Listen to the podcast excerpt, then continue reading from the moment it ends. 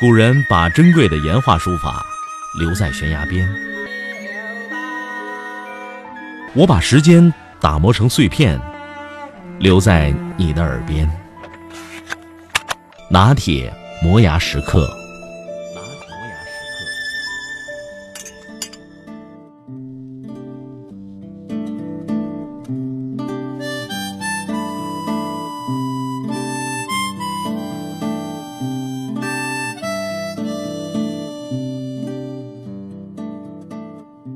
寄信最好是特快专递，拍照最好是立等可取。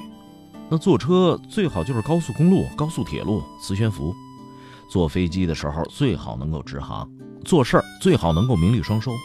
创业那最好就是一夜暴富了。结婚最好是有现房现车。排队那最好能够加塞儿。如果不能，那就会琢磨：为什么别人排的队总比我快呢？我们现在为什么丧失了慢的能力？资源紧缺引发争夺，分配不平衡带来倾轧，速度带来烦躁，便利加重烦躁。时代的心态就是再也不愿意等。可以快，那就绝不能慢。有了比较，加上重复、单调、复杂、矮板、拖延、消耗、超出理解范围、失控和不公平等经常性的情景。让中国人急不可耐，又因为欲求没有得到满足而耐心等待，焦躁不安，又心安理得。急的心态带来了什么？欲速则不达。在急的环境中，我们快速的消耗自己。当我们真正明白快慢、张弛、紧疏、得失、成败、忙闲的人生之道时，可能。一切都晚了。人们的烦躁症来自社会结构的不稳定，不论排队还是加塞儿，都是为了确保自己不被社会抛弃。我们喜欢插队，我们当一米黄线不存在，我们抢出租车，我们在交通灯变黄的时候加速冲过去，我们为了节省五分钟去翻越马路中间的栏杆，我们急急忙忙的旅游，急急忙忙的拍照，急急忙忙的离去。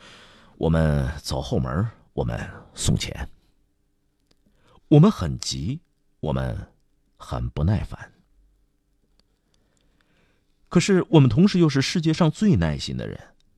我们以前排队炒股，头天晚上就排队买认购证；现在我们排队买房，提前三天就全家轮班开始排。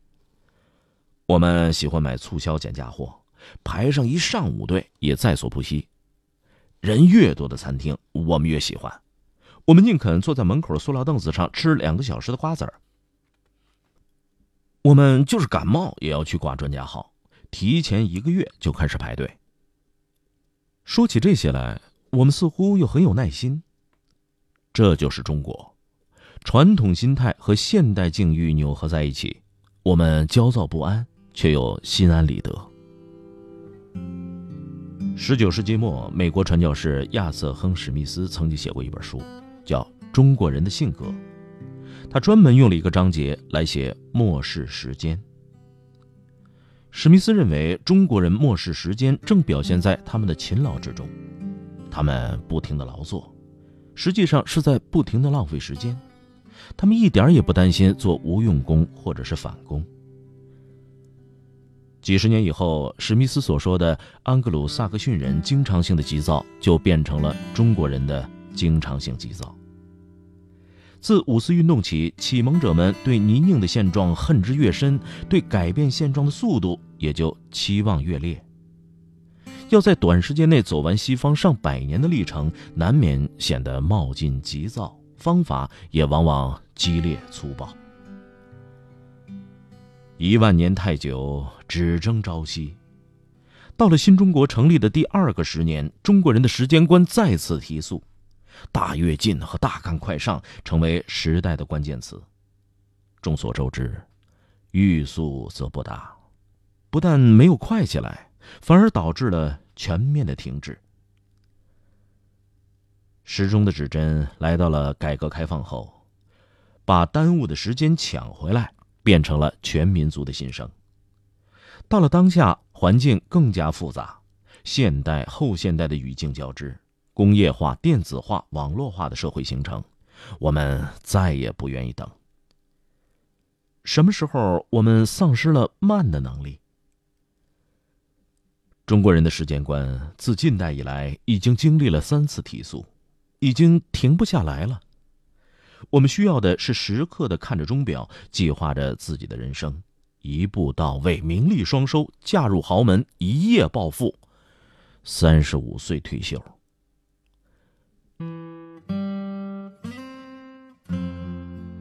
连线曾经刊登过一篇文章，叫《让我们抓狂的三十三件东西》，列举了三十三件现代生活当中让我们无法忍受、最终崩溃的事物。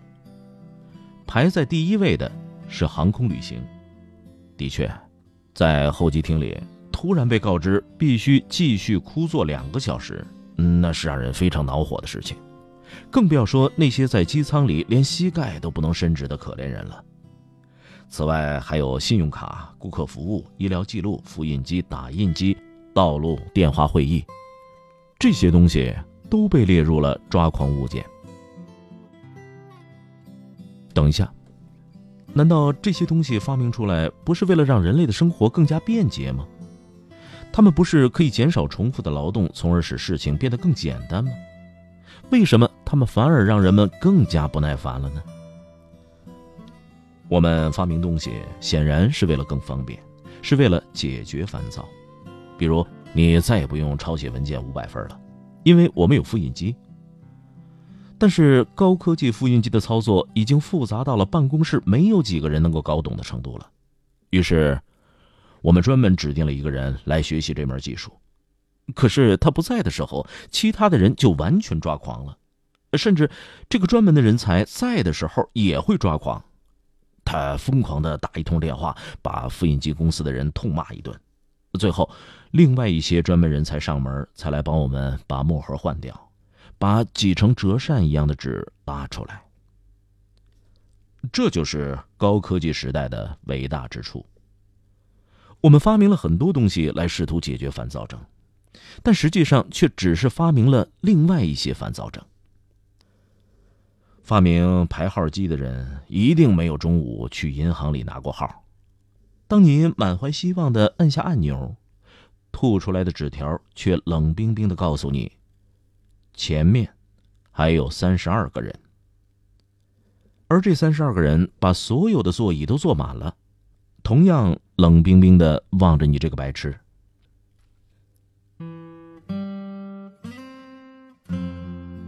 生活越现代化。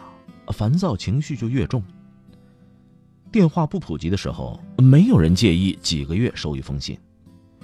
但手机随身的时代，几十分钟内不回短信的人就会被讥讽为没有积德。只有公交车坐的年代，等上半个小时也不足为奇。现在打的，随时都要提醒司机超近道、超车。以前我们用电话线拨号上网。五十六 K 的网速很慢，可是并没有人觉得烦躁，因为条件如此，大家都这样。论坛上发帖，有的标题就是“大图杀猫，小猫慎入”，提醒网友注意网速，成为一种文化现象。现如今呢，带宽以兆来衡量，数十兆已经不稀奇，但网页打开稍有迟疑，我们第一反应就是点刷新键，有时候恨不得砸了电脑。这是时代加重的烦躁症。既然可以快，就绝不能慢。有了比较，那就有了烦躁。抛开时代，还有哪些条件会引发你的烦躁呢？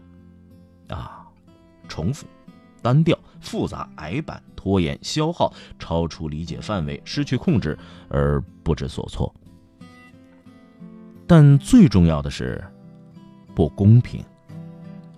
你可以不在银行里排在第三十三位，只要你是 VIP 用户，你就可以欣欣然的直接走到柜台前，把那三十二个可怜虫抛在脑后。难道就不可以给非 VIP 用户的人提供舒适的基本服务吗？可以。我们的基本服务就是在铁椅子上坐两个小时。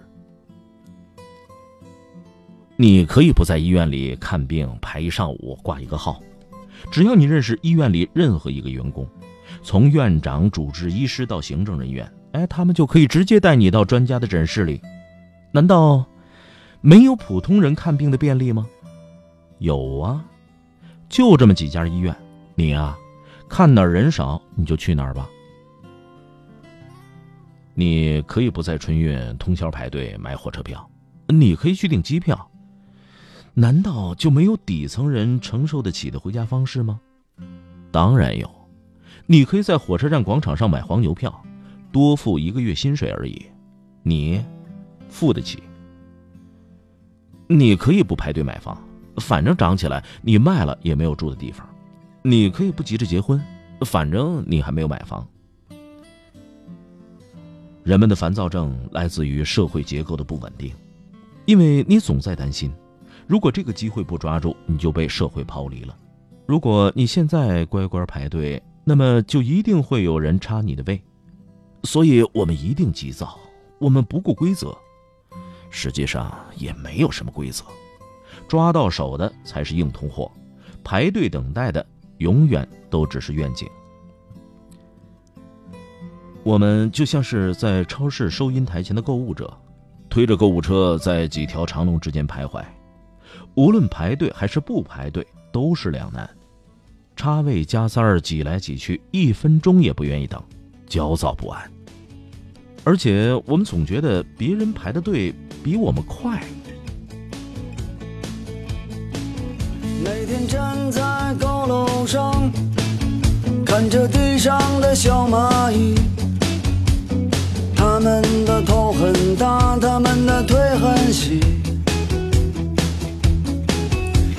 们拿着苹果手机，他们穿着耐克阿迪，上班就要迟到了，他们很着急。我那可怜的吉普车，很久没爬山也没过河。它在这个城市里过得很压抑。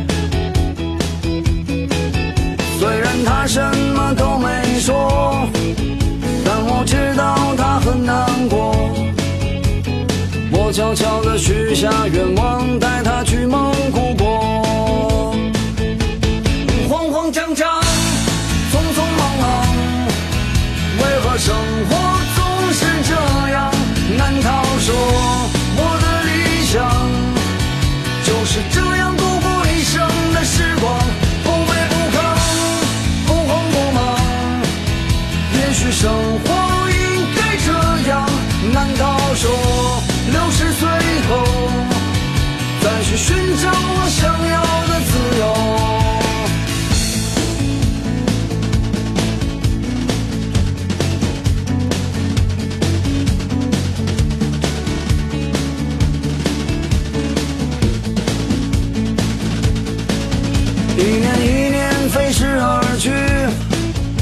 是那一点点小积蓄，我喜欢的好多东西还是买不起。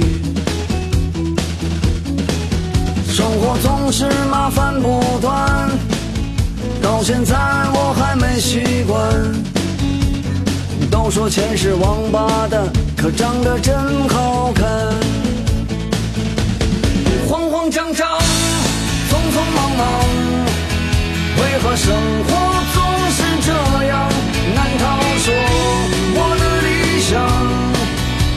就是这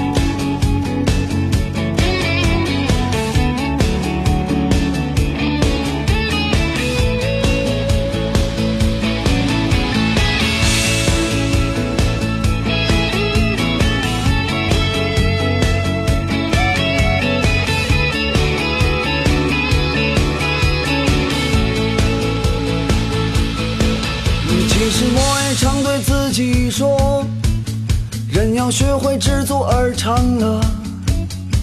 可万事都一笑而过，还有什么意思呢？